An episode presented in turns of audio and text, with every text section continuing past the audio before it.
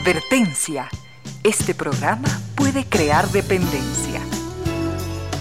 Dependencia de la buena música, del comentario oportuno, del momento poético, de las voces que siempre tienen algo que decir. Aquí se unen la música y la palabra, con cierto sentido.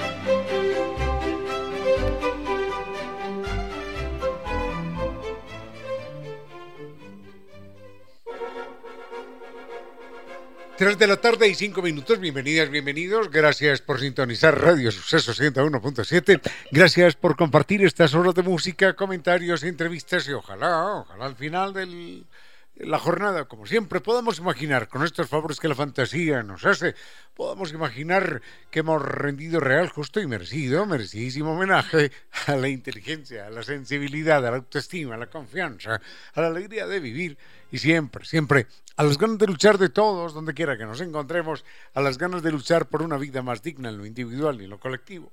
Y en esa tarea de cada tarde, de cada jornada, de manera generosa, inteligente, leal, nos acompañan ustedes con sus correos, mensajes y contactos en estas direcciones de las siguientes redes sociales.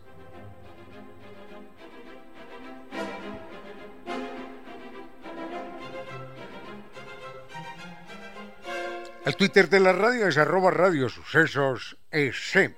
Nuestras redes sociales son el correo electrónico Ramiro Díez, mi correo electrónico, Ramiro Díez, 477 arroba gmail.com. En Facebook nos siguen como Concierto Sentido ese. Mi cuenta en Twitter, arroba Ramiro Díaz. Y en Instagram, arroba Ramiro Díaz Velázquez. Tenemos mucho para compartir en esta tarde del 25 de octubre. Al frente en controles está el doctor Vinicio Soria, dispuesto a entregarnos la mejor música. Y llegamos hasta ustedes gracias a la presencia de estas empresas e instituciones que creen que la radio, en medio de nuestras humanas e inevitables limitaciones, la radio puede y debe llegar siempre con calidad y calidez.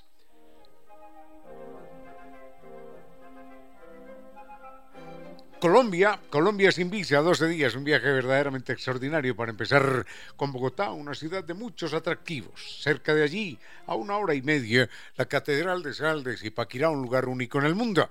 El pueblo mágico de Salento, en el eje cafetero, con, con extraordinarios parques temáticos. Medellín, la ciudad de la eterna primavera, con sus deslumbrantes alumbrados.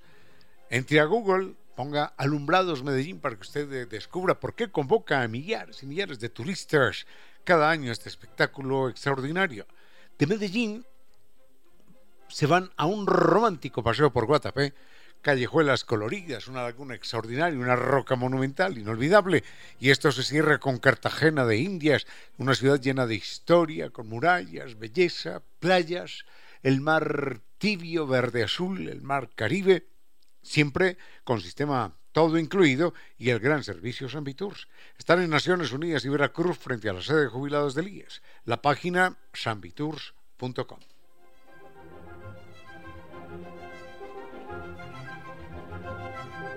Y el teléfono, por supuesto, el teléfono 600 2040. Nunca se sabe lo que uno requiere de Medicity, pero en todo caso, por suerte, Medicity se lo lleva a uno a su domicilio. Recuerde, realice su pedido llamando al 1-800-633-424 o a través de la página web www.farmaciasmedicity.com o en la app Medicity. Farmacias Medicity en la nueva era de salud y bienestar.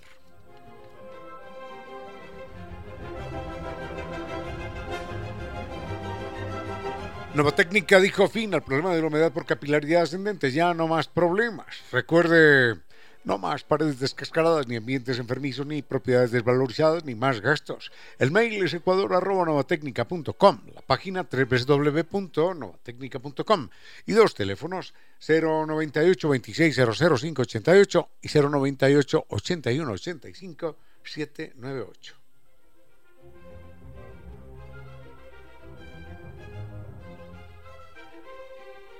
Con NetLife usted puede disponer de una cámara con vista detallada de todo. Una cámara online para que usted descubra y tenga certificación de todo lo que sucede en su casa, en su oficina, en su negocio, en cualquier lugar, a cada momento, en tiempo real. Conozca más en la página netlife.es o llame al 39 20000. Recuerde NetLife número uno, mucho más, mucho más que Internet.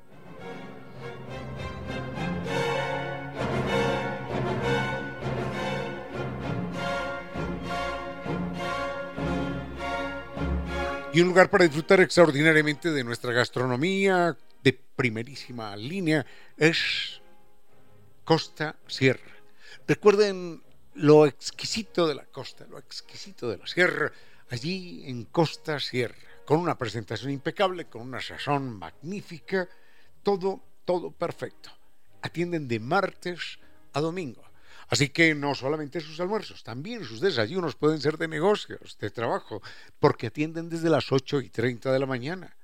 Están en el sector de Flaxo, eh, perdón, en el sector de la pradera, frente a Flaxo, y el teléfono es el 098 311 0222.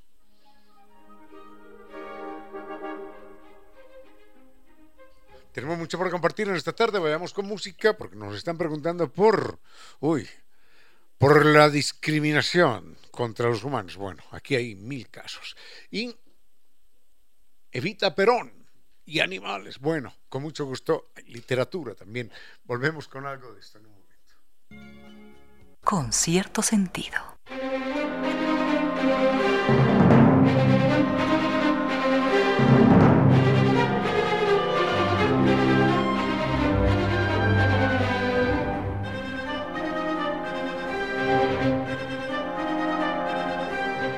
La primera pregunta que nos hace Don Cat, así firma Don Cat, como un gato. Eh, la primera pregunta que nos hace Don Cat es eh, acerca de, del peronismo y de mm, y de Evita Perón.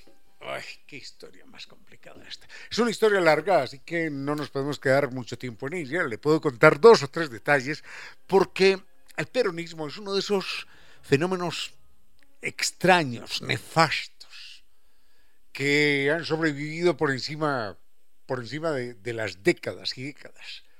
Eh, Argentina, gran país, extraordinaria nación, sigue siendo tocada, lastimada por un peronismo trasnochado que además no consulta, esto es lo más increíble, no consulta la historia misma del peronismo. El peronismo a veces eh, usa un ropaje popular, de izquierda, de avanzada. Y sucede que el peronismo es un movimiento con una con una impronta nazi, con una impronta de extrema derecha, con una impronta no populista siquiera, sino popularachera, de la peor, de la peor calaña me van a matar los peronistas si me escuchan. De hecho, conozco a alguien por allá que se dice de izquierda y, que es peronista. Y yo digo, bueno, pero este caballero no, no, ha leído una página de la historia del peronismo. Enseguida nos podemos acercar a, a esta pequeñita, gran historia que sigue aleteando de manera nefasta sobre la historia y sobre la realidad cotidiana del pueblo argentino con cierto sentido.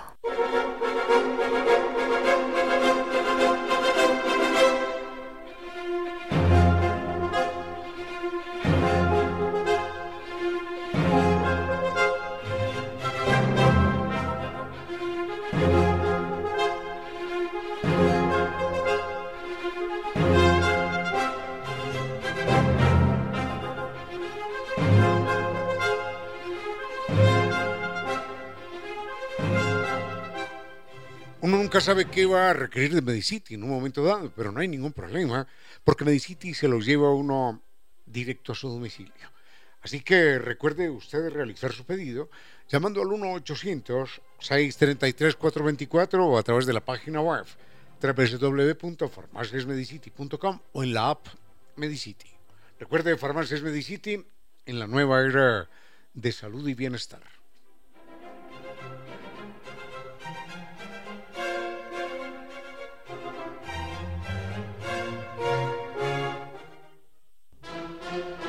Alguien afirmaba que el pasado no existe, que ni siquiera es pasado porque de alguna manera todo sigue siendo presente. En este momento, una mirada a otros pueblos, a otros tiempos. El peronismo es un fenómeno extraño en América Latina diría uno que en el mundo, porque es difícil encontrar a un personaje político que por encima de los años haya mantenido tal vigencia de manera directa o indirecta en la vida de una nación tan especial como Argentina. Mm, Juan Domingo Perón es un hombre que nace empezando el siglo o terminando el siglo XIX, mejor, terminando el siglo XIX o empezando el siglo XX, y es un militar que en un momento dado se gana el favor popular y llega al gobierno por las vías de hecho él en un momento dado eh, cruza su destino con una mujer que había nacido 20 años después, quizás, que es Evita Duarte, Evita Duarte de Perón, también conocida como Evita Perón. Esta era una mujer que había nacido en un pueblecito, mm, a ver, hay que decirlo, ¿eh? un pueblecito misérrimo, por allá en la montaña, a unos 300, 350 kilómetros de Buenos Aires. Y la historia de ella es una historia de la cual se conocen momentos borrosos de su niñez porque era la hija natural de un hacendado. Y mm, un día, un día cualquiera, el hacendado que operaba como semental en todas sus haciendas, en todas aquellas tierras, un día aquella niña, que era muy pobre, con su hermanito, igual de pobres, les ponen, tenían primero tenían unos zapatos y un vestido para el día domingo. El resto del tiempo iban descalzos y con un vestidito viejo. Y sucede que un día, en mitad de la semana, les ponen zapatos, los zapatos del domingo, y y les ponen el vestido que usaban el domingo para ir a misa. Y la mamá lleva a Evita y al hermanito menor, los lleva caminando, caminando desde su casucha hasta una hacienda en la cual hay un servicio funerario. Están velando a alguien. Y se paran en la puerta, ven un ataúd de lejos y enseguida alguien de esa familia propietaria de aquella casa los saca a los empellones y a los gritos. Y eso es lo que Evita Duarte recuerda de aquel día entre semana que le permitieron ponerse los zapatos y el vestido de domingo y las llevaron a, una casa lujosa donde había un ataúd y de las cuales y de la cual salieron empellones. Estaban asistiendo al funeral del hacendado X, Y o Z que era el padre de ella y de su hermanito. Ese es el recuerdo de Vita Duarte de Perón. Una mujer muy pobre que a los 15 años llega a Buenos Aires, huérfana por supuesto, solitaria, sin trabajo, a ganarse la vida. Y dicen que se ganó la vida de cualquier manera, ¿no? Y enseguida les cuento algo.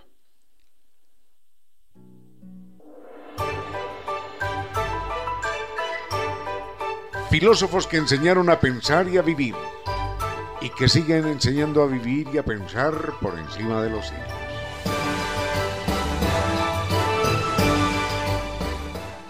La filosofía de Confucio puede ser mirada como un ejercicio puro del pensamiento, pero fue más que eso. Confucio fue un filósofo pragmático que enseñó a vivir con sabiduría cada momento. Y esas luces que lanzó para que todos pudiéramos recorrer mejor los caminos de la vida, enseñan el norte y pueden ser asimiladas tanto por gobernantes como por gobernados, porque el ámbito del pensamiento de Confucio no se limita al individuo, sino que cubre todo el mapa social. Por ejemplo, Confucio enseñó el amor, pero no como una colección de palabras dulzarronas sin asiento en la realidad. El amor que predicaba Confucio era a las acciones y a las fuerzas trascendentales que permitieran cambiar al individuo y a la sociedad en su conjunto. Amor a la verdad y a la virtud. Amor al estudio, al conocimiento, amor a la reflexión y a la perseverancia. Amor a lo que nos eleva como seres humanos sobre todos nosotros y no contra los demás. En China, Taiwán, el pensamiento y ejemplo de Confucio siguen vivos en su gente.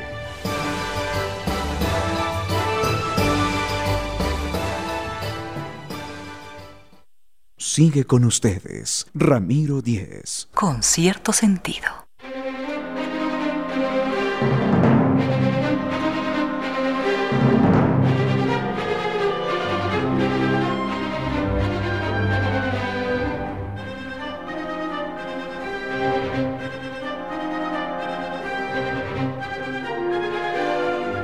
La historia de Vita, de Vita Perón es verdaderamente muy larga, muy tortuosa. Parece, parece una, una novela inventada por Kafka o Dostoyevsky o por García Márquez o por los tres juntos, pero realmente esa, esa vida sucedió en la realidad, no es una obra de ficción.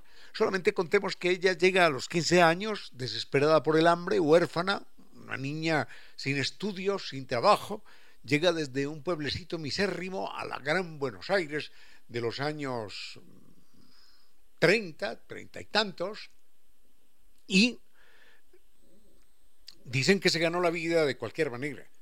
Tomás Eloy Martínez, el biógrafo de ella, uno de los biógrafos, señala que Evita Perón, bueno, se ganó la vida como se la podía ganar a los 15 años, sin estudios, sin trabajo, sin conocidos, en una gran ciudad como Buenos Aires. Pero Evita tenía tenía grandes virtudes también. Dicen que tenía una muy bella voz y se vinculó a una radio y empezó a hacer eh, papeles en la radio como actriz de radionovela. Entonces cautivó al público. Era una gran actriz. Cuando interpretaba el papel, realmente lo interpretaba, no se notaba que lo estuviera leyendo. Tenía una gran habilidad. Eh, histriónica, eh, linda voz, inteligente, astuta, y se convirtió en una estrella de la radio en el Gran Buenos Aires, en una época en la que la radio era más importante que ningún otro medio de comunicación. En una de esas, Perón también la escucha, se enamora de ella a larga distancia, y una noche, en un, en un cabaret, ella cantaba en las noches en un cabaret, Juan Domingo Perón está ahí de farra con sus amigos, tomándose los tragos, y ella está cantando. Flechazo, amor a primera vista, y entonces se inicia la relación entre Juan Domingo Perón y Evita Duarte de Perón, después conocida simplemente como Evita Perón o Evita Duarte. Cuando Perón llega al poder, dicen, llega gracias a Evita Perón porque es Evita, Evita Perón, aquella niña, la que le enseña a hablar, la que le enseña a dirigirse a las multitudes, la que, le, la que le escribe los discursos, la que le dice para que causes impacto, di esto y no lo otro, dilo de esta manera. Y entonces Juan Domingo Perón se convierte también, a la vez, en el gran fenómeno político de Argentina. Comparable en América Latina al eh, fenómeno mm, posterior de Jorge Eliezer Gaitán en Colombia. Lo que pasa es que en Colombia las cosas se definieron por la vía de los balazos y Jorge Eliezer Gaitán no alcanzó a ser eh, el caudillo. Bueno, lo fue, pero no, no alcanzó a ser el presidente que iba a ser. Porque dicen, se unieron tanto liberales como conservadores para para arrasar con él, para matarlo, aunque en Colombia Jorge Eliezer Gaitán aparecía como liberal, pero el Partido Liberal, que era también un partido conservador, que siempre ha sido un partido conservador con ese nombre, también le tenía miedo. Entonces dicen que se unieron tanto el Partido Liberal como el Conservador para eliminar a Jorge Eliezer Gaitán. Bueno, Jorge Eliezer Gaitán fue un fenómeno que no alcanzó a ser en Colombia, lo que Perón sí llegó a ser en Argentina. Enseguida les cuento más. Con cierto sentido.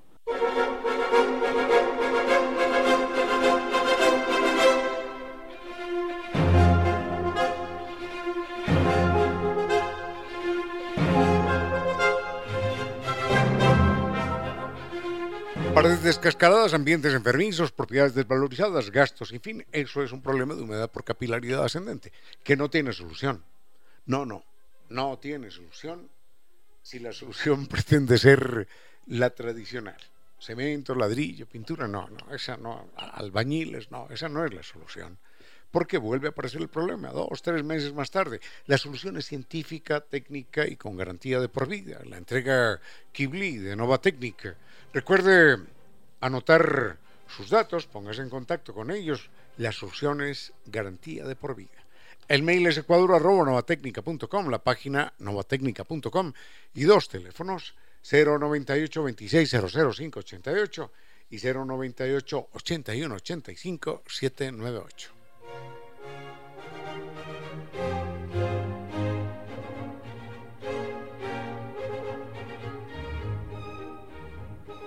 ¿Quién es el personaje Evita Perón? Después quizás nos refiramos a su muerte, a su exilio y al robo del cadáver y que estuvo desaparecido 20 años y cosas de estas. Pero Evita Perón era una mujer que dejaba acusar, dejaba ver las huellas de su pobreza. Entonces, por ejemplo, insistía en, que la Casa Rosada de Buenos Aires, la Casa Presidencial, en pleno verano bonaerense, en pleno verano que son más de 30 grados húmedos, que no se puede respirar del calor, exigía que la Casa Rosada tuviera aire acondicionado para ella poder llevar sus abrigos de bisón. Se le salía su pobreza de niña, sus zapatitos, sus pies descalzos se le salían a pesar de que estuviera allí en la Casa Rosada. Y como era, como una gran actriz, entonces era algo, algo ególatra, algo migalómana, y en aquel entonces hizo que los trabajadores de su país, más de 600.000 trabajadores, bueno, había más trabajadores, pero recogió más de 600.000 firmas. Ese día les cuento para qué. Con cierto sentido.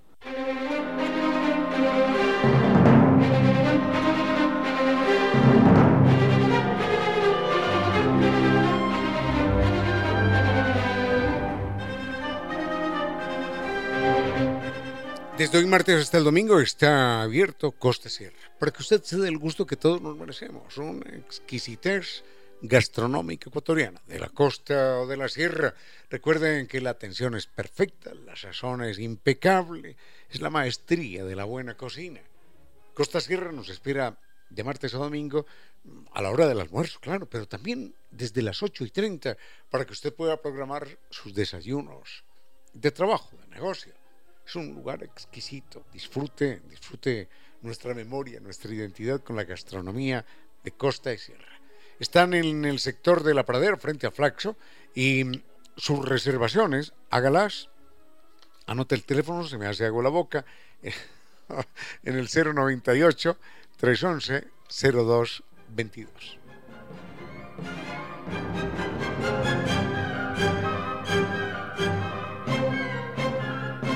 ¿Para qué recolecta más de 600.000 firmas? Evita Duarte de Perón. Le pide a las centrales obreras argentinas que respalden la petición de ella al Papa de la época. Creo que era Pío, Pío XII, no estoy seguro. Eh, para que, para que la nombre, ¿saben qué? No, no, no, no asesora en el Vaticano, no, no, no. Para que la nombre santa en vida. Imagínense esto. Para que la convierta en santa estando viva. Esa es una, bueno, es un acto de locura, por supuesto. Una persona que dice eso no está en sus cabales. Y quien firma la carta tampoco está en sus cabales. 600.000 obreros locos, fanáticos, por la figura de Evita Perón, que decía, bueno, ustedes lo que tienen que hacer es trabajar en la vida, le decía a las mujeres obreras, cuando las visitaba por allá en los campos, tienen que trabajar en la vida para que se puedan poner estos abrigos de bisón que yo me pongo. Imagínense, ese era el modelo de felicidad de Evita Duarte de Perón. Se le salía, qué pena, se le salía toda su pobreza de niña. Y enseguida su locura, su megalomanía, su vanidad sin límites. Quiero ser santa en vida. Y le envía una carta al Papa respaldada con más de 600.000 firmas de obreros locos, fanatizados argentinos.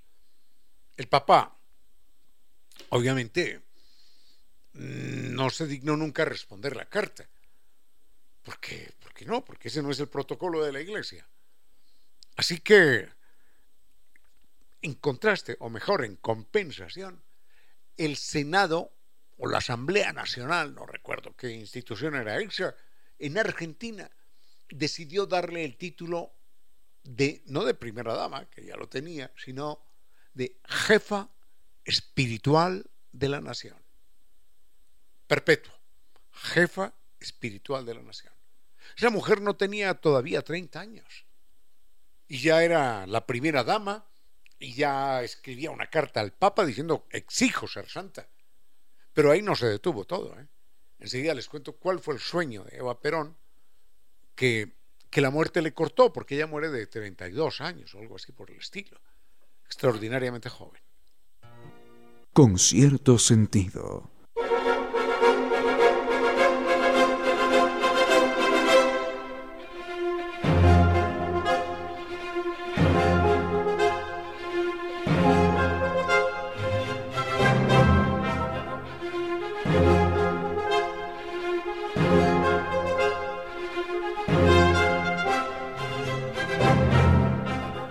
Podemos ir a Colombia 12 días sin visa en un viaje extraordinario. Es la propuesta que nos hace Xambi Tours. Recuerden, sin visa, Colombia, aquí pegadito. Es un viaje extraordinario que empieza con Bogotá, con sus atractivos, a una hora y media de, de allí. Zipaquirá, la Catedral de Sal, lugar único en el mundo. El pueblo mágico de Salento, en el eje cafetero, con extraordinarios parques temáticos. Y los deslumbrantes alumbrados de Medellín, la ciudad de la eterna primavera, una ciudad con extraordinarios avances, una ciudad muy inclusiva, muy especial, verdaderamente, verdaderamente atractiva en muchos aspectos. Recuerden que de Medellín, que convoca a millares de turistas cada año, está a una hora y media Guatapé, desde Medellín, un lugar también bellísimo que ha hecho de cada metro cuadrado una obra de arte, callejuelas coloridas, una laguna extraordinaria, una roca que nadie puede imaginar. Y todo esto se cierra con Cartagena de Indias, ciudad, historia, murallas, playas, el mar verde azul tibio, el mar Caribe y mm, con sistema todo incluido. El gran servicio San Viturs con guía acompañante desde Quito. Así que llámenlos ahora, comuníquese con ellos. Están en Naciones Unidas y Veracruz frente a la sede de jubilados del IES la página es ambitours.com y el teléfono 600-2040.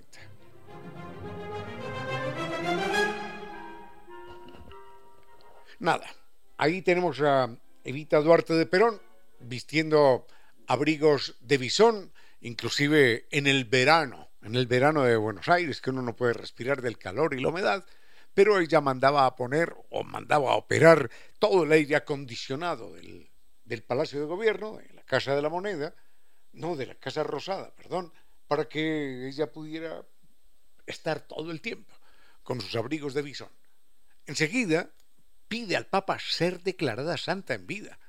El Papa, a pesar de las 600.000 firmas, hace caso omiso de la petición, le dice que no, que no, no se puede por por las normas de la Iglesia. Enseguida el Senado la nombra jefa espiritual de la nación y se manda a ella a hacer una estatua en bronce y se empezó a recuperar y a, recopilar y a reunir todo el bronce del país y a importar bronce porque ella quería una estatua de ella más grande que la estatua de la libertad. bueno, esta era la megalomanía de Vita Duarte de Perón. Por eso me pregunto yo, ¿cómo es posible que gente que se dice de pensamiento social, de avanzada, siga siendo en teoría mm, peronista? Bueno, simplemente es inadmisible. Esa estatua de Eva Perón, más grande que la Estatua de la Libertad, nunca pudo ser construida porque a Vita Duarte se la llevó la muerte. Y enseguida les cuento de una manera muy breve, muy breve, ese capítulo macabro. Unos consejos comerciales y regresamos con cierto sentido. A esta hora, recuerde que es cierto que las paredes tienen oídos. Lo grave es que algunos oídos tienen paredes. 16 horas, 3 minutos. Una niña recuerda así un bello momento de su infancia que, a pesar de todo, terminó en llanto. Soy una niña de cuatro años, de cara colorada, redonda, chatita y fea. Sentada en el umbral de mi casa, muevo los labios como leyendo un libro que tengo en la mano y espío con el rabo del ojo el efecto que causo en el transeúnte. Unos primos me avergüenzan gritándome que tengo el libro al revés y corro a llorar detrás de la puerta. Esa niña se llamaba Alfonsina Storni y a sus cuatro años ya quería impresionar al mundo simulando que sabía leer. Pasó el tiempo y esa niña convertida en mujer impresionó a los lectores y demostró que sabía escribir una nueva poesía femenina latinoamericana. Era vigorosa y revolucionaria por su forma y por sus temas. Dice la historia que Alfonsina Storni, aunque era una mujer joven todavía, estuvo aquejada por una severa enfermedad de la cual ya se sabía no podría recuperarse. Y dicen también que aquella enfermedad la fue minando física y anímicamente y que las huellas de aquel mal se manifestaban de manera severa. Su vida entonces se resolvió de manera dramática cuando recibió la invitación de un viejo amor para volver a encontrarse. Alfonsina Storni rehusó aquel reencuentro doloroso. Entonces, en Mar del Plata, una madrugada de luna llena, decidió entrar caminando hasta las profundidades del mar. Antes de tomar aquella decisión, Alfonsina Storni había escrito un poema en el cual anunciaba su final y pedía a una invisible nodriza que le pusiera como lámpara una constelación. Bájame la lámpara un poco más. Déjame que duerma, nodriza en paz. Y si llama a él, no le digas que estoy. Dile que Alfonsina no vuelve. Y si llama a él, no le digas nunca que estoy. Di y así concluyó la vida de Alfonsina Storni un día como hoy, 25 de octubre de 1938. Y desde entonces, los lectores de su poesía nos preguntamos qué poemas nuevos se fue a buscar allá al fondo del mar.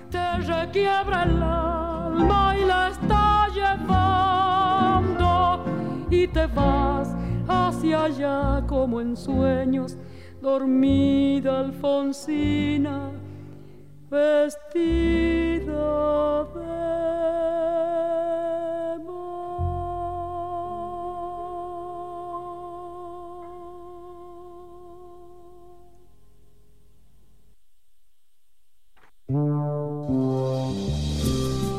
Un momento para la historia y las noticias del mundo de los animales, nuestros hermanos. Nos equivocamos los seres humanos cuando suponemos que los animales carecen de una conciencia ética. En un experimento realizado con monos en la Universidad de Yale, le enseñaron a un macho a insertar una ficha en una ranura para obtener comida. Después le permitieron a este macho compartir la misma celda con otra mona de su misma especie. La mona en principio no conocía el uso de las monedas, no sabía cómo insertarlas en la ranura para obtener comida. El mono utilizaba sus propias monedas para obtener comida y entregársela a su compañera de celda. El mono no se beneficiaba absolutamente nada de aquella acción. Lo hacía por simple solidaridad, por estatura ética, aquella que a veces los humanos le negamos a los animales. Los otros animales, nuestros hermanos. Sigue con ustedes, Ramiro Díez. Con cierto sentido.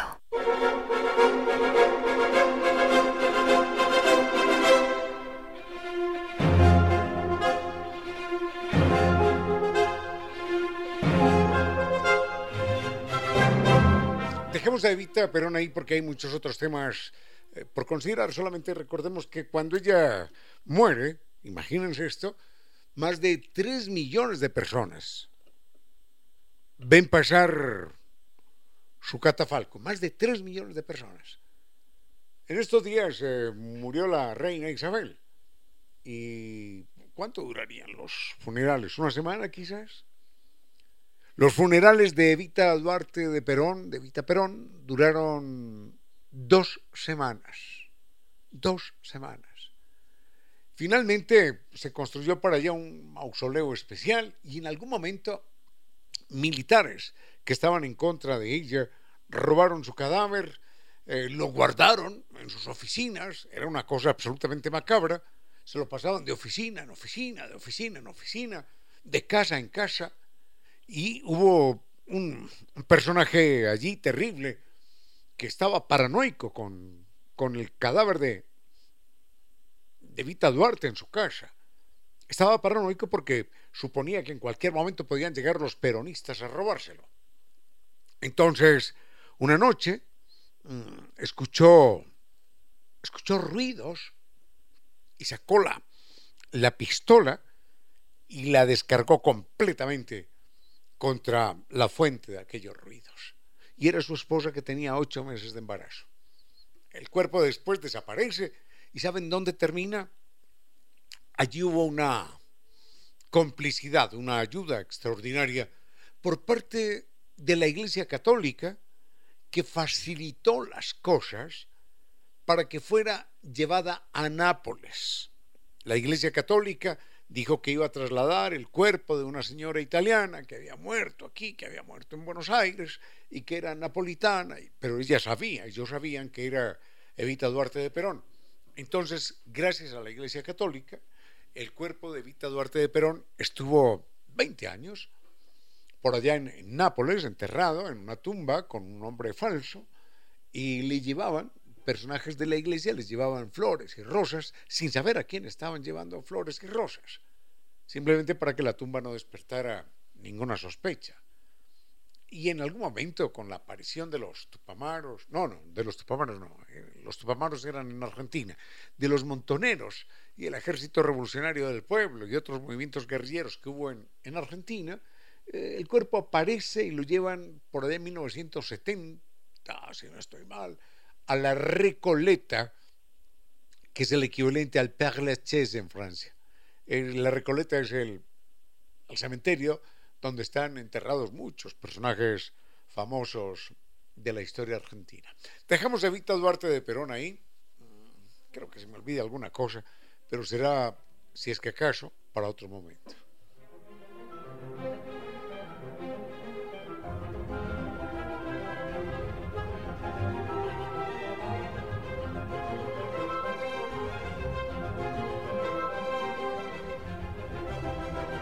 Seguridad ante todo cuando esté conduciendo. Recuerde llantas Hancock en cualquier tipo de carretera, de clima o superficie. Cinta el agarre, la conexión. Hancock Tire es el patrocinador global del Real Madrid. Las encuentra en Freno Seguro, el equipo más completo para el mantenimiento de su vehículo. Los puede visitar en Guayaquil, Durán, La Libertad, Playa, Soquito o comprar online en www.frenoseguro.com. Con cierto sentido.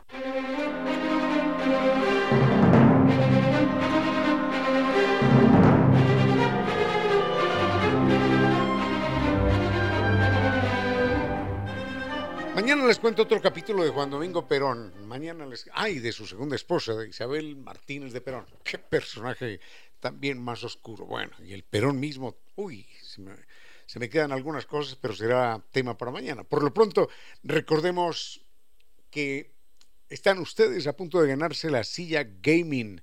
Es la silla oficial de la FIFA. Es una silla exclusiva de Super Paco con eh, una edición limitada. No hay muchas sillas de estas en el mundo. Usted va a ser dueño de esa silla porque usted se la va a ganar.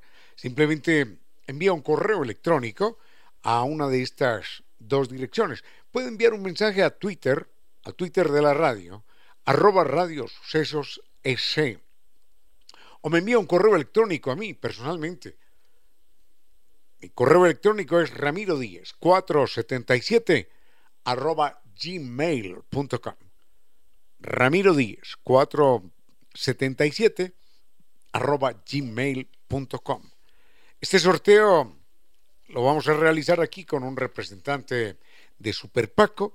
Recuerden que es la silla exclusiva, la silla oficial de la FIFA.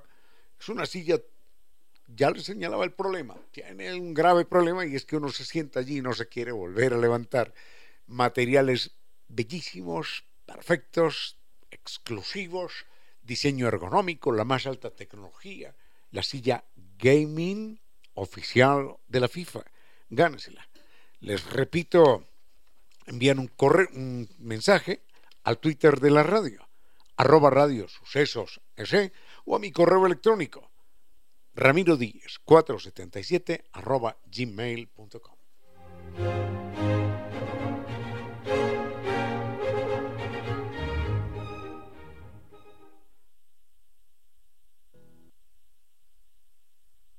con cierto sentido.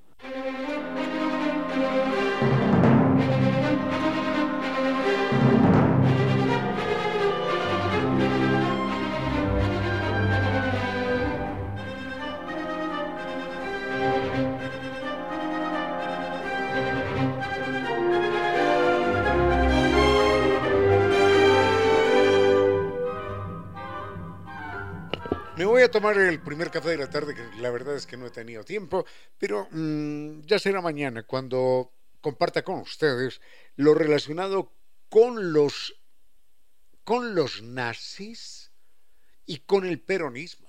¿De qué manera los nazis alemanes, los genocidas nazis, que casi, casi que es un pleonasmo, pues es un pleonasmo, los nazis alemanes, alemanes estuvieron en vinculación, en contubernio con, con el peronismo en Argentina, bueno, con otros gobiernos latinoamericanos también.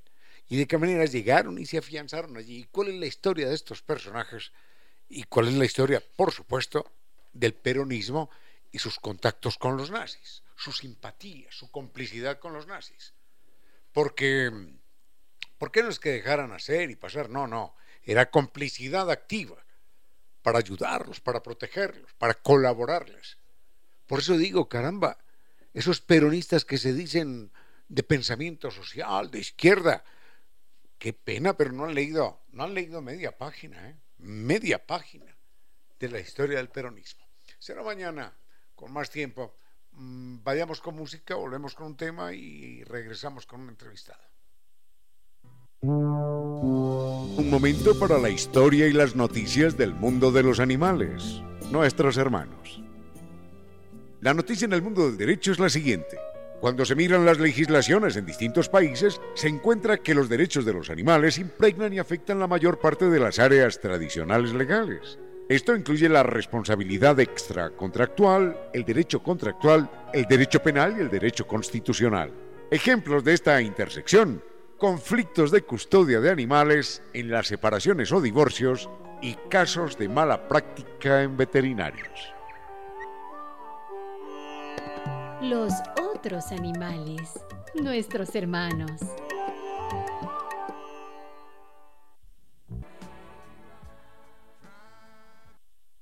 Con cierto sentido.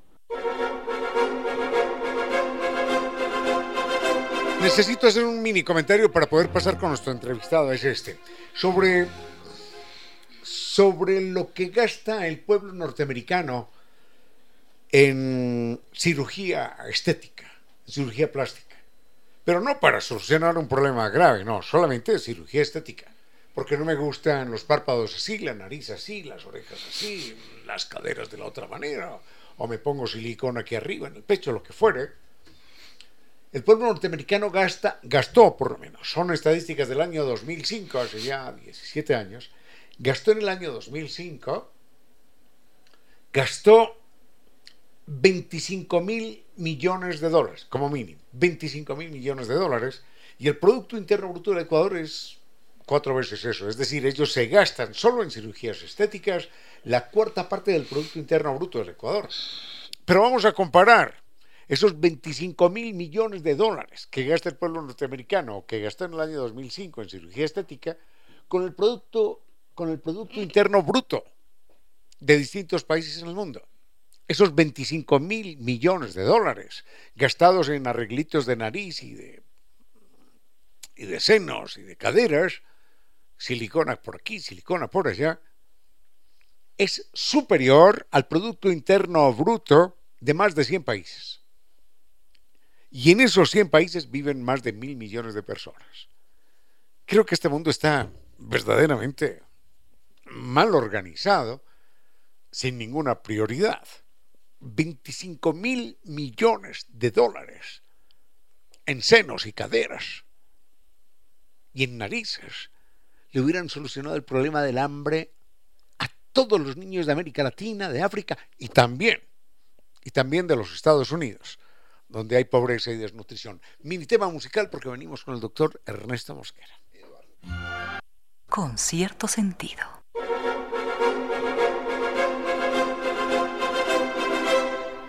Es un verdadero gusto y un honor contar con la presencia del doctor Eduardo Mosquera. El doctor Eduardo Mosquera es un hombre que hace algunos días nos entregó un libro que es una verdadera, una verdadera epopeya.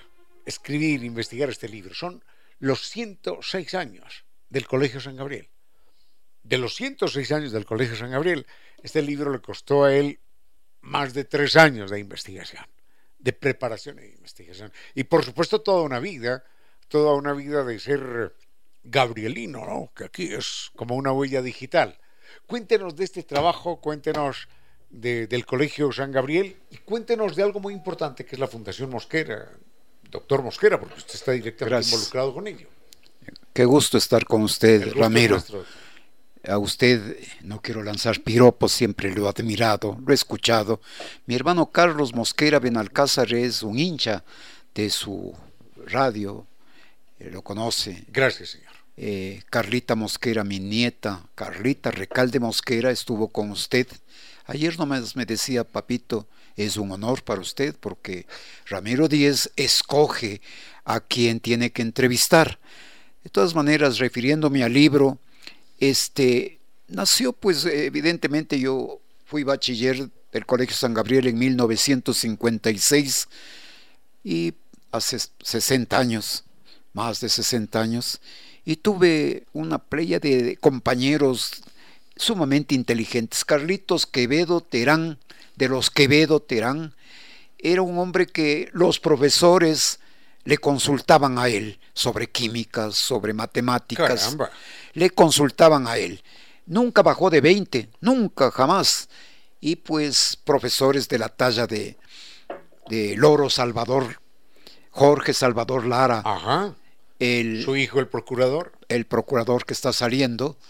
Jorge Salvador Lara, historiador, el cronista de, de, de aquí de la ciudad de Quito Francisco Salazar Alvarado, eh, Jorge Chacón, sacerdote jesuita. Todos son compañeros suyos. Ellos eran profesores igual que Espinosa Polit.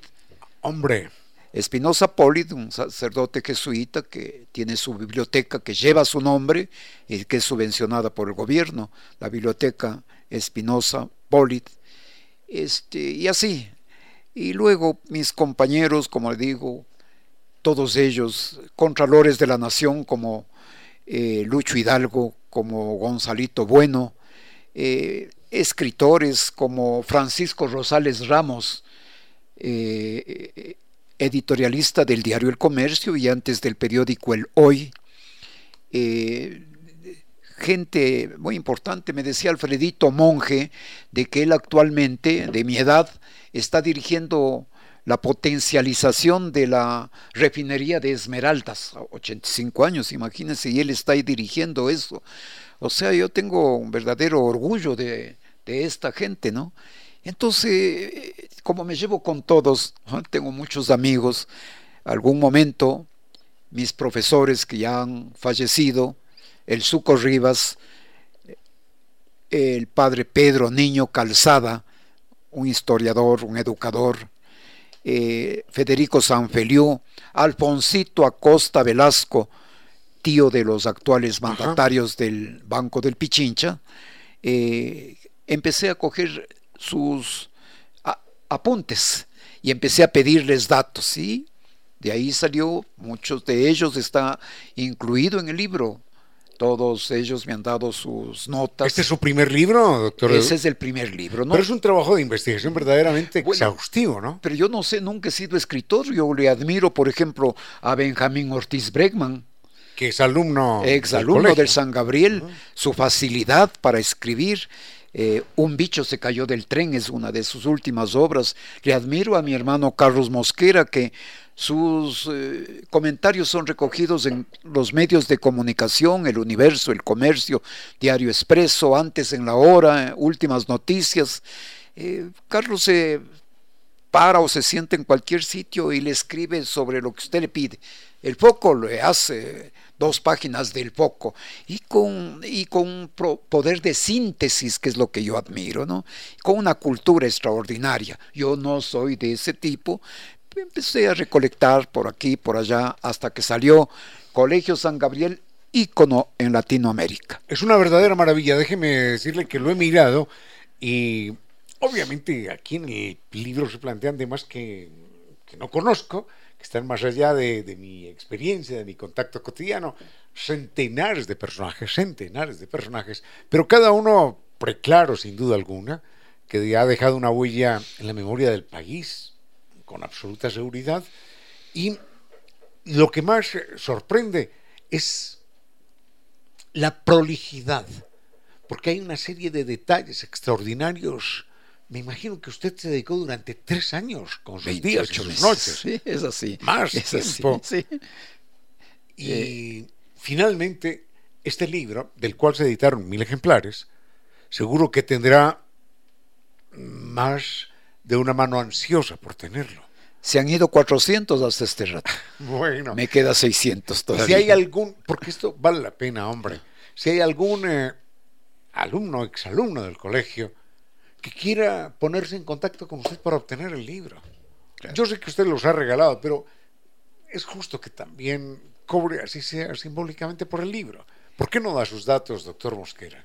en la Fundación Médica Mosquera, que tiene un sitio especialísimo, estratégico, en la 12 de octubre, Itarqui, frente al Parque El Arbolito, el sitio que es apedreado constantemente, atacado por las hordas eh, que son revolucionarios indígenas. Ahí están, ahí está el libro, ahí están mis hijos, ahí trabajan ellos, y pues ahí está. Vale la pena, vale la pena, doctor Mosquera, que ya que usted mencionó la Fundación Mosquera, porque sé del papel que cumplen, sé de las tarifas sociales que mantienen, que, haga, que haga una presentación de la Fundación. Esto es un servicio social, en verdad. Gracias. Cuéntenos. Gracias. Bueno, si el libro este se llama Colegio San Gabriel, un ícono en Latinoamérica, porque cuando me dicen, ¿y por qué es la excelencia educativa? Porque de ahí salieron 10 ex presidentes de la República de ahí salieron una media docena de vicepresidentes y hombres de diferentes tallas intelectuales. Hablando de que Gabriel García Moreno le dio su nombre al Colegio San Gabriel, eh, José María Velasco Ibarra, cinco veces presidente de la República. Vayamos con lo de la, con lo de la Fundación Mosquera, por favor. ¿Qué tareas cumplen ustedes? ¿Qué tarifas manejan? Entonces, aquí le traigo una primicia. El libro que dice doctor Carlos Mosquera Sánchez, un hito en la historia médica ecuatoriana. Carlos Mosquera Sánchez, mi padre, que murió a los 103 años, hace tres años, eh, fue un médico que nació en Ambato, en Ambato en 1915 y de una familia sumamente pobre. Me decía mi padre que para sobrevivir ellos hacían cometas con sixes.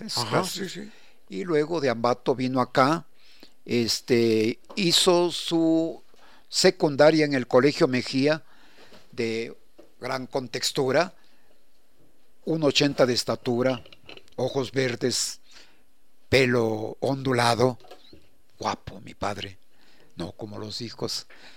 Eh, mi padre pues fue campeón de box, le decían el kit mosquera, en ese entonces estaba eh, de moda el kit chocolate, un boxeador colombiano. Le voy a pedir un favor, sí. pero es que por razones del tiempo, ya se inicia el otro programa, Cuéntenos de la Fundación Mosquera, qué papel desempeña y háblenos de tarifas y demás, porque esto es importante. La Clínica Maternidad Mosquera fue la pionera. Allá en, la Esmeraldas y García Moreno, pues eh, nació la Clínica Maternidad construida por mi padre, y luego, pues los hijos, dijimos, eh, mi padre vendió su clínica, así es la situación de la vida, a alguna persona, y los hijos de los 10 hijos, 6 son médicos, pusimos la Fundación Médica Mosquera. Tarifas, háblenos de tarifas porque la gente necesita conocer. Y, de la, y la Clínica Maternidad Mosquera. Hasta este momento en tarifas, hasta este momento en tarifas, el Centro Médico Marta Bucarán, que es nuestro, es el centro médico que menos cobra en la ciudad de Quito. Y luego, pues nosotros... ¿De qué cifras estamos hablando? Estamos hablando... Eh, los centros médicos y estas instituciones nacieron en 1980. ¿De qué cifras estamos hablando en este momento? ¿De ¿Cuánto cobran a la gente? La consulta en el Marta Bucarán cuesta 7.50. Ya. Ya. En nuestra clínica cuesta 15 dólares. Y en nuestras tiendas de campaña de atención gratuita que las hemos ubicado en los exteriores de nuestras instituciones, la atención es gratuita. Entonces, quien quiera hacerse atender con tarifas muy cómodas, busca Fundación Mosquera.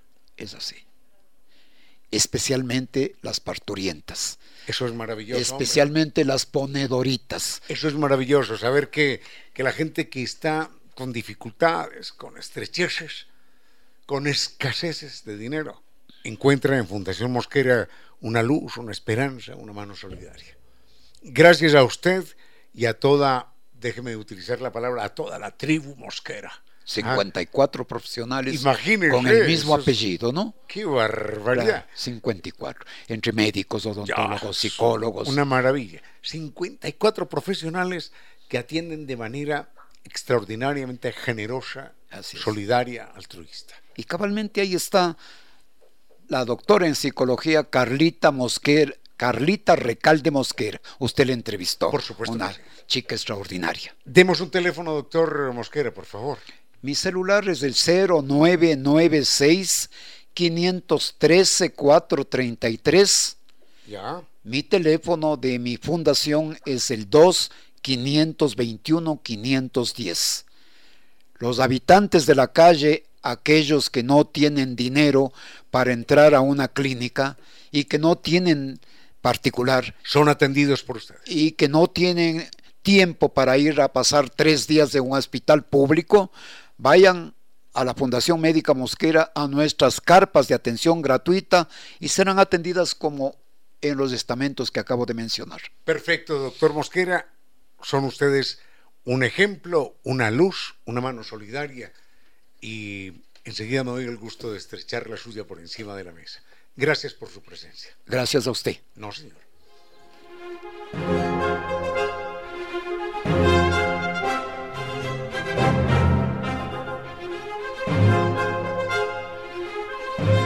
Esto ha sido todo por hoy. Agradecemos a, a San Vitus su presencia, su invitación a un viaje por Colombia, 12 días.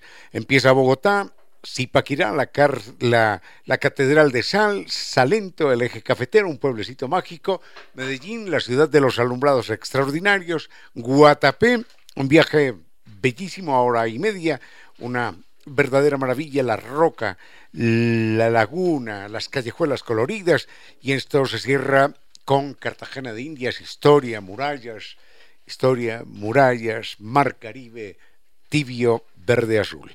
Guía acompañante desde Quito, sistema todo incluido, teléfono 600-2040. Recuerde Medicity y Medicity se lo lleva directo a su domicilio, lo que requiere. Lo que requiera, realice su pedido en el 1-800-633-424, en la página web farmaciasmedicity.com o en la app Medicity. Farmacias Medicity, la nueva era de salud y bienestar. Nova Técnica, solución definitiva con garantía de por vida al problema de la humedad por capilaridad ascendente. El mail ecuador.novatecnica.com. La página novatecnica.com y dos teléfonos 098 26 588 y 098 81 85 798. Recuerde una cámara web, una cámara online eh, para que usted sepa lo que sucede en su casa, en su oficina, en su negocio, en cualquier lugar, para que usted vea todo en tiempo real a cada momento. Recuerde, se puede comunicar con netlife.es o llame al 3920.000. NetLife, número uno, mucho más que Internet.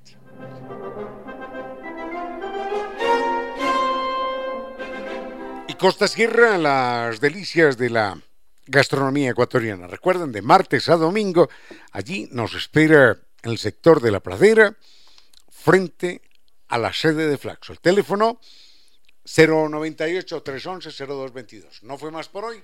Enseguida, doña Reina Victoria, les presentamos disculpas a doña Reina por tomarnos sus minutos y agradecemos infinitamente al doctor Mosquera por su presencia. Bienvenido siempre, doctor Mosquera, porque su mensaje ha sido un mensaje de solidaridad humana, que es lo que en lo personal yo más valoro. Gracias por su presencia, gracias por su ejemplo a usted y a todo su conglomerado familiar y allegados profesionales. Gracias. Al doctor Soria, gracias, y al doctor Vinicio Córdoba en Control, muchísimas gracias. No fue más por hoy. Fuerte abrazo, los quiero mucho esta mañana.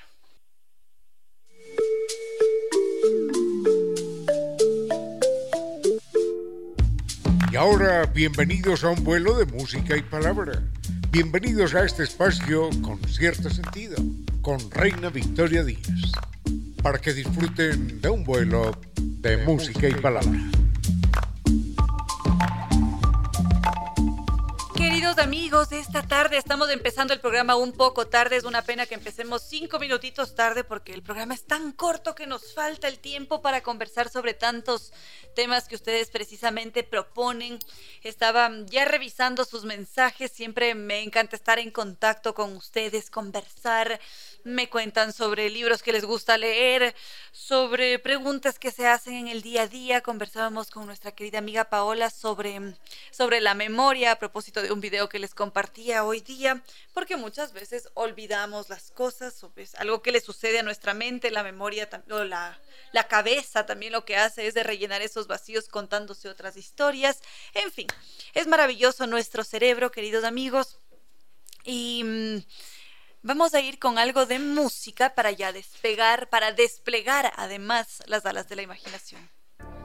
Sigamos entonces con algunos temas, queridos amigos. Por acá estaba leyendo mensajes de David que acaba de sumarse a, a, la sintonía, acaba de descubrir el programa, entonces se preguntaba qué hacemos en este espacio, a qué nos dedicamos, sobre qué hablamos.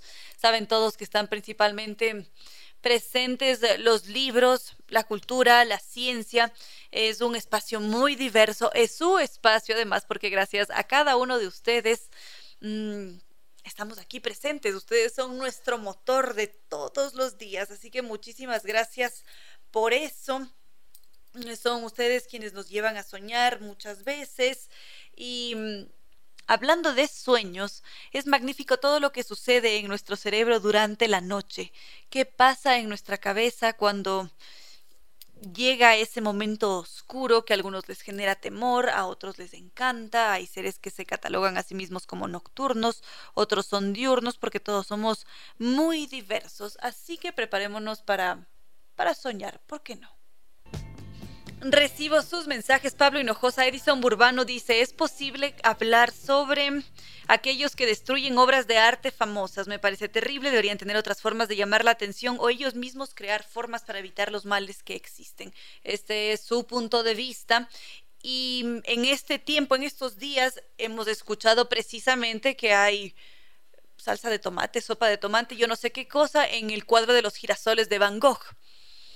Y si es que mm, nos detenemos por un instante, creo que estaremos todos de acuerdo que esa obra de Van Gogh no es responsable de la crisis climática.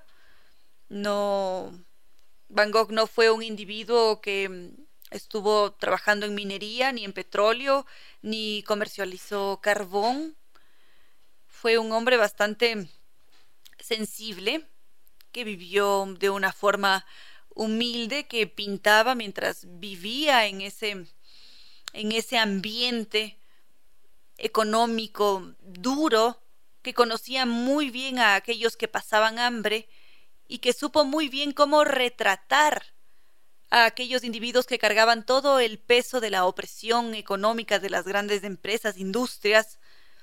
Él supo muy bien cómo retratar a esas mujeres con la espalda doblada cargando todo el peso de sacos de carbón, él en sí retrata la historia, retrata la carga de la economía fósil sobre los seres humanos. Entonces, claro, cuando nos encontramos con esta clase de noticias, evidentemente reaccionamos y decimos, un momento, ¿qué pasó? ¿Por qué hay sopa de tomate sobre los girasoles de Van Gogh en la Galería Nacional de Londres? ¿Existe una relación entre ese objeto de arte y la emergencia climática? Valía la pena hacerlo. Y mm, sería distinto si es que quizás los activistas estuviesen centrándose en una gasolinera o si estuviesen tocando las puertas de una gran empresa. En este caso, ha sido un cuadro de Van Gogh. La pregunta es, ¿por qué? ¿Por qué se ha elegido una obra una de las obras más representativas de la historia del arte, para manifestarse sobre la crisis climática, para hablar sobre torres de perforación, sobre minas, sobre pozos, para mm, clamar ayuda, para salvar a la humanidad. ¿Qué creen ustedes, queridos amigos? Los voy a estar leyendo a través de redes sociales, Facebook con cierto sentido, Twitter arroba Reina Victoria DZ e Instagram arroba Reina Victoria 10. Seguimos, queridos amigos, ahora estábamos centrados en este hecho de un grupo de activistas que para llamar la atención del mundo sobre la crisis climática decidieron lanzar sopa de tomate a un cuadro de Van Gogh, a los girasoles para ser exactos. Entonces, acá nos dice que Edison Burbano que hay otras obras que también han sido víctimas de estos grupos, Botticelli en Italia. Mm, aquí dice que pegaron y pintaron unos Ferrari. Bueno, esto de aquí no lo sabía. Acabo de enterarme, ya voy a revisar esta información. Pero en todo caso, regresando con el caso de Van Gogh, que está en la Galería Nacional de Londres precisamente, tenemos a, a diferentes grupos, unos que están indignados con lo que ha sucedido, que están bastante preocupados porque dicen por qué atacan a un cuadro, a una obra de arte, hay que proteger el cuadro, y es allí donde aparecen los activistas y, mencionan que al parecer es más importante la protección de un cuadro que la del planeta y su gente. Algunos han sido bastante exagerados y comparan estos actos con, con lo que hacen los talibanes y resulta ser una analogía bastante exagerada porque la intención esperamos al menos, definitivamente no era intentar dañar el cuadro porque este está protegido con un, con un cristal, sino que se utilizó a esa pintura como un vehículo para generar un escándalo, para intentar llegar a los medios de comunicación, para hacer que el mundo en general preste atención a lo que está sucediendo y precisamente en Gran Bretaña porque el gobierno británico estaba a punto de otorgar estas licencias para proyectos de petróleo, de gas, cuando su territorio ya no da más. Es un territorio que no puede continuar mm, perforando su tierra.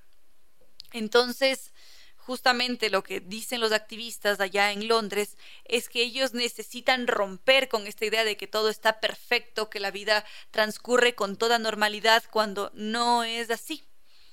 Cuando todo se está desmoronando, hay un colapso climático en desarrollo, lo vemos constantemente en las noticias o escuchamos sobre esto, hay derrumbes, hay inundaciones, todo ¿Qué territorio es el que está ahora bajo el agua? Pakistán está bajo el agua, en la India también están sufriendo con las inundaciones.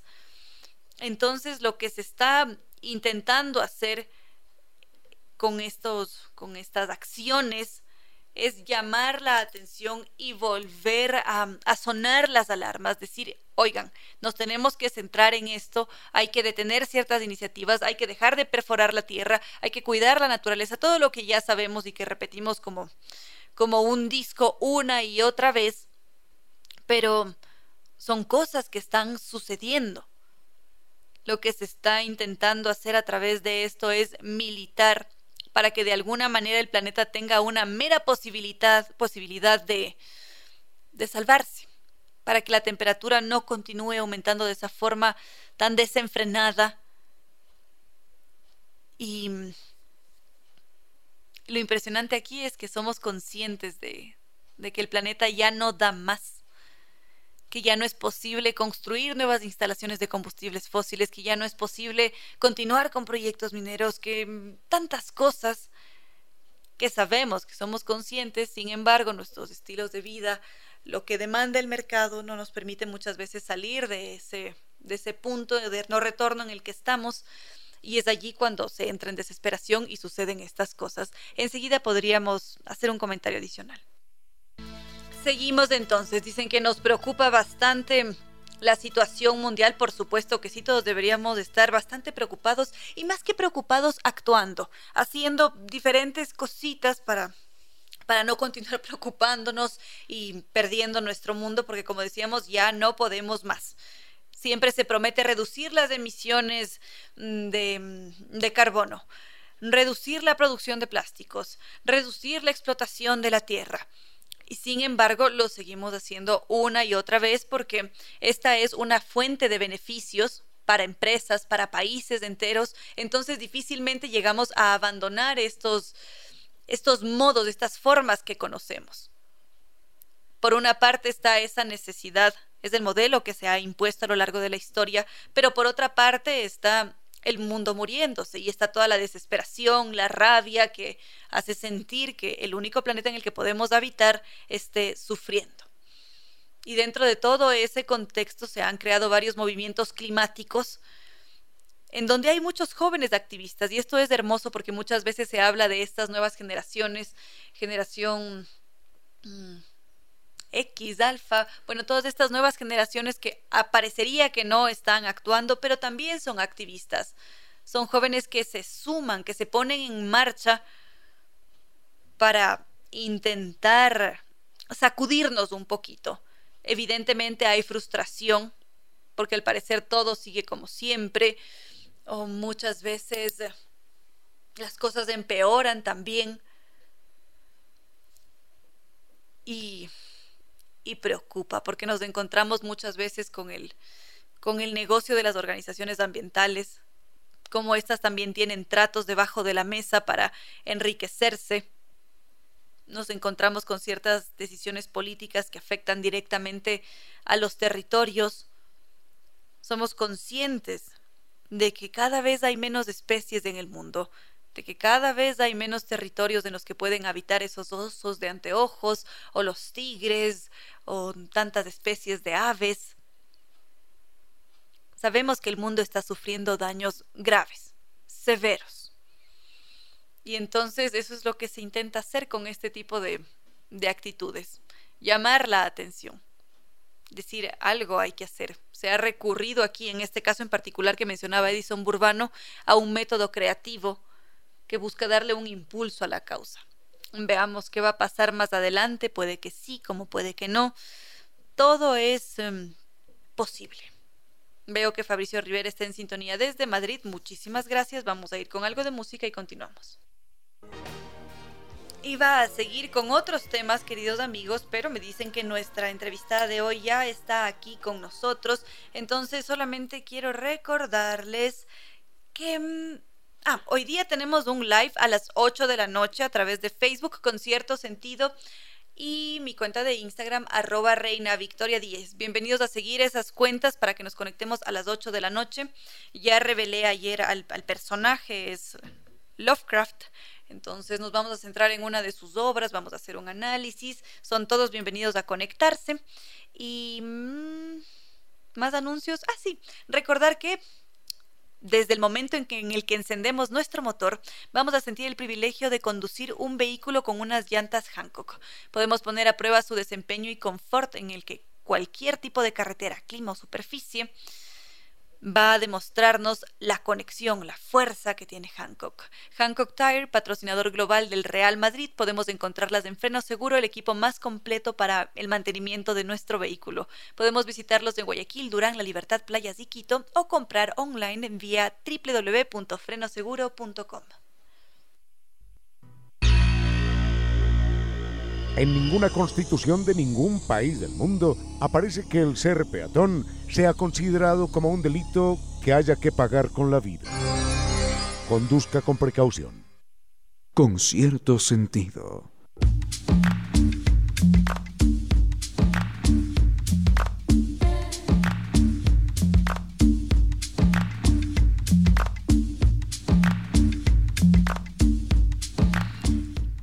Que viva el teatro, que, viva, que, vivan siempre las artes, todas las iniciativas que nos traen a este espacio, porque como ya lo habíamos mencionado, no hay nada más grato, nada que alimente tanto el alma como consumir eh, eventos artísticos, culturales, porque definitivamente nos dota de otra perspectiva, nos entrega otras sensibilidades. Salimos también de la rutina de todos los días, nos desconectamos, nos reímos, nos sentimos identificados una maravilla, ¿no les parece?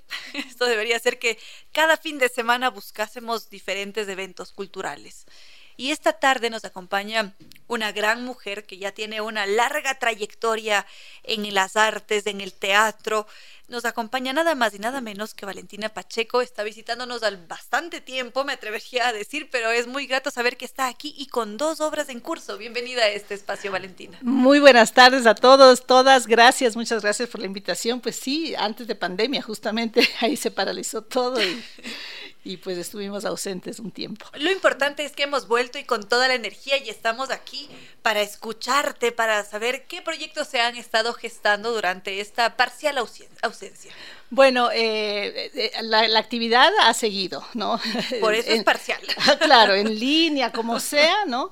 Eh, tuvimos varios estrenos este año, en lo que va de este año, una obra dirigida por Carlos González, director de cabaret pues, y de Chicago, que me dirigió La Majadera, una obra escrita por mí, que estrenamos en Casa Toledo, en la sala alternativa, en enero. Y después estuvimos en escenario joven con las Bernardas, nuestra querida Casa de Bernarda, Alba, en el mes de abril, en el Teatro México. Eh, tuvimos el estreno eh, Antígona Sudacas en, eh, dentro del festival eh, de la fiesta escénica en el Teatro Sucre en agosto. Eh, posteriormente retomamos temporada de Busco al amor de mi vida, Busco al hombre de mi vida, marido ya tuve, dirigido por Sonia del Cisne Valdés, en Casa Toledo. Tuvimos temporada eh, septiembre, octubre y ahora estamos todos los últimos miércoles. O sea, mañana es nuestra última función a las 20 horas 30 en Casa Toledo con Busco al hombre de mi vida, marido ya tuve, dirigido por Sonia del Cisne. ¿Nos podrías adelantar unos cuantos detallitos de la obra para que ya con eso nos vamos corriendo a comprar la entrada? A comprar la entrada. Sí, bueno, es una obra muy divertida. Em, de un uruguayo y Sonia la, dirigió, ya es la quinta temporada, eh, hemos tenido con éxito en el CCI, en la Escala, en Casa Toledo, y eh, habla de tres mujeres, pues, y todas sus aventuras que nos cuentan después de haberse separado, pues, de sus parejas respectivas y que ya, pues, ahora están en busca de el amor verdadero y todo lo que les pasa y, lo, y nos comentan, pues, todas sus sus venturas y desventuras, pero a tal punto que varias generaciones pues la gozan, ¿no? Tanto las, las que se pueden identificar como las mujeres en sí que están atravesando por esto, como las hijas de estas mujeres, o las abuelas, o las madres, realmente para el público, hasta los hombres se sienten identificados.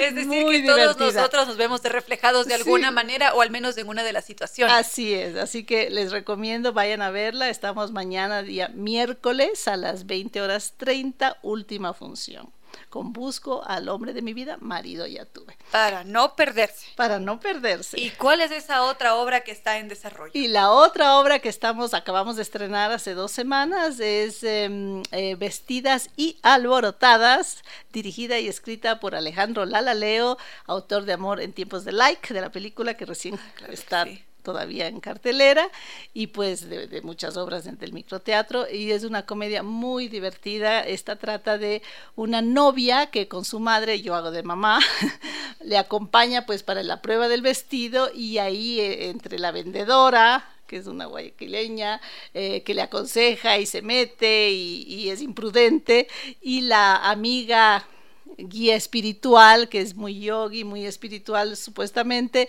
todos los consejos que le dan para que ella vea si continúa con su decisión o cambia de decisión. Y al final terminan siendo una red de mujeres unidas. Entonces es muy divertido porque asimismo, eh, pues a través de varios puntos de vista de estas cuatro mujeres podemos ver eh, cuál es la situación actual, ¿no? De, de, de las parejas, de las relaciones, de las claves y los secretos y eh, qué es lo que queremos y no queremos. Es decir, que de alguna manera se ha hecho un, análisis social sí. de cómo nos relacionamos, qué es lo que buscamos.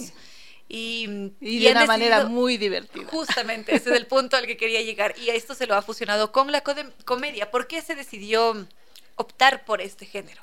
Bueno, eh, desde hace algún tiempo atrás, eh, primero los stand-ups, ¿no? Se, se, como que se tomaron eh, posesión por ser eh, muy divertidos, la gente pues quiere refrescarse, ¿no? Ya pare de sufrir, ya para, la, para sufrir la vida. Entonces, qué mejor que a, mí me encanta esta, esta eh, parte creativa, digamos, de revertir, ¿no? Las mismas realidades, pero con humor, ¿no? Que además es, eh, es terapéutico, ¿no? Reírse de, uno mismo, reírse de, pues, de las situaciones que a veces parecen realmente tragedias y, cómo podemos pues superar, ¿no? Ahí está Shakira con su monotonía. Tal vez sentirías que estas que esta clase de obras lo que hacen es suavizar muchas veces cuando experimentamos dolor o estamos frustrados o hay algo que nos genera allí incomodidad y allí luego lo vemos en el teatro y decimos, ah, esto era. Así es. Nos relajamos. Y además eh, dicen que, bueno, cuando uno ya puede reírse de, de pues, de una, una, un suceso que haya sido tal vez eh, traumático o doloroso, es que realmente ya está sanada. Entonces la idea es de sanar, ¿no? Sanar, sanar todos y también de reflexionar, porque aquí no ha pasado ninguna tragedia en esta, en esta obra Vestidas y Alborotadas, sino que entran a una prueba de vestido y lo que menos hacen es probarse el vestido. Se alborotan con sus cuentos, con sus chismes, ah, incluso la obra está estructurada en varios segmentos y cada vez que vamos a contar algo de la otra o de, o de los personajes, chisme, o sea, cortamos y, llega el momento. Y llega el momento. En que todos nos quedamos Son pequeños monólogos. Así es, para escuchar qué pasó. A quién no, nos encanta pues saber los cuentos o las historias de los demás. A todos nosotros, es que somos cuenta cuentos por naturaleza. Por naturaleza, así es. Muy bien. Decías que ya van dos semanas. Sí. ¿Y hasta cuándo van a estar? Vamos a estar eh, eh, hasta finales de noviembre, así que hay tiempo, pero no lo dejen a última hora. y estamos eh, viernes y sábado a las 8 de la noche en la Scala Shopping, en el teatro del Scala Shopping, y los domingos a las 18 horas. Muy bien, es decir, días tenemos. Días tenemos. Esta, eh, la actuación es con Carolina Pérez Flor, que también es de la película y de, de Enchufe, TV actriz, eh, con Lorena Robalino, que también la deben conocer, Sonia del Cisne y Valentina Pacheco. ¿Quién les Una maravilla. Cuatro grandes mujeres de las artes del teatro reunidas para hacernos reír. Para, hacer, para divertirnos, tanto en escena como para ustedes, porque el público es realmente el motor y la razón por la que estamos y hacemos todo esto. Qué bello, querida Valentina. ¿Futuros proyectos quizás? Bueno, eh, nos separa, este, estamos planeando eh, una temporada nueva en el patio de comedias con la Antígona Sudaca, una obra escrita y dirigida por María Beatriz Vergara, que habla de los desaparecidos. Y eh, con Manolo Morales de Casa Toledo tenemos una sorpresita que no les vamos a, solo podemos adelantar que se viene un estreno. Hasta allí nos quedamos a la espera y todos pendientes para saber qué es lo que está pasando. Magnífico. Un comentario adicional, querida Valentina. ¿Por qué tenemos que consumir teatro? tenemos que consumir teatro porque es en vivo, porque somos humanos, por esta naturaleza innata de escuchar historias, de contarnos historias, de vibrar, ¿no es cierto? No es lo mismo que te lo cuenten o, incluso la pantalla.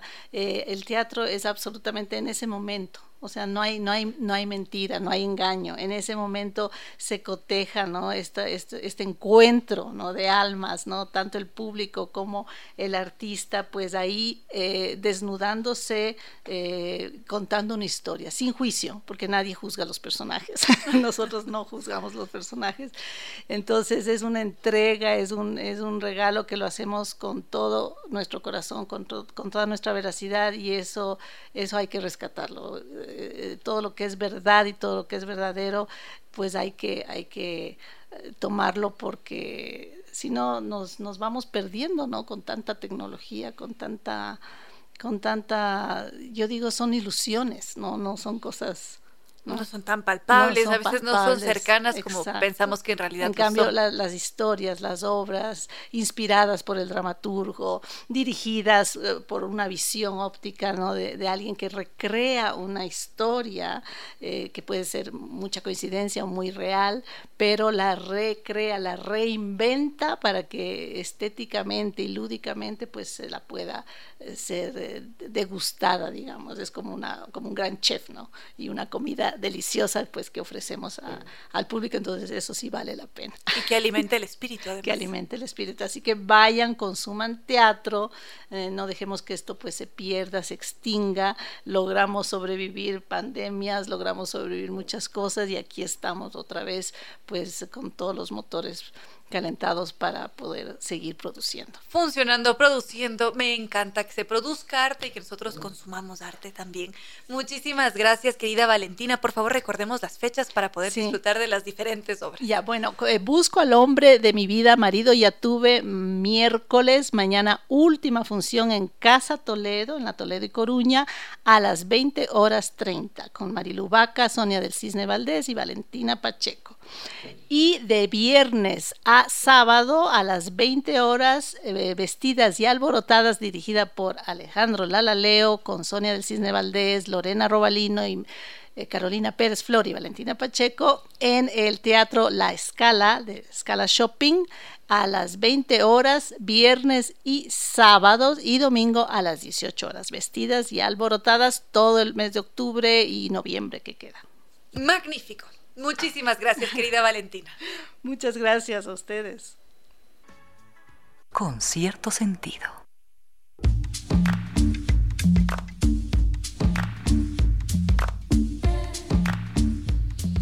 Queridos amigos, hemos llegado ya al final de este vuelo de música y palabra. Ha sido un gusto compartir con ustedes. Se nos quedaron algunos temas pendientes, pero bueno, mañana ya será un nuevo día. Seguiremos con más historias de ayer, de hoy, de todos los tiempos, volver a recordarles que hoy día tenemos un live sobre Lovecraft. Hoy día nos centramos en los libros, en la literatura de terror para ser exactos, en una de las obras de este personaje estadounidense, del maestro del terror, como ha sido catalogado por algunos. Me encantará verlos a todos allí interactuando, comentando Siempre es muy grato tener ese espacio que es una prolongación de este mismo espacio. Entonces, hoy a las 8 de la noche, a través de Facebook, con cierto sentido, Instagram, arroba Reina Victoria 10. Muchísimas gracias por seguir esas redes sociales, por interactuar. Siempre íbamos comentando, compartiendo diferentes cositas. Un gusto siempre. Y también un gusto compartir este vuelo con el doctor Córdoba, que nos entrega una estupenda selección musical. ¿No es verdad, doctor Córdoba? Muchas gracias siempre. Mañana, ¿estamos listos para el vuelo de mañana? Siempre, ¿no es cierto? Siempre estamos listos para despegar y desplegar las alas de la imaginación. Gracias también a nuestros queridos auspiciantes, Ambitours, Nova Técnica, NetLife, mm, está también mm, Restaurante Costa Sierra y Farmacias Medicity. Muchísimas gracias nuevamente, los quiero mucho y nos preparamos para aterrizar y mañana volvemos a volar.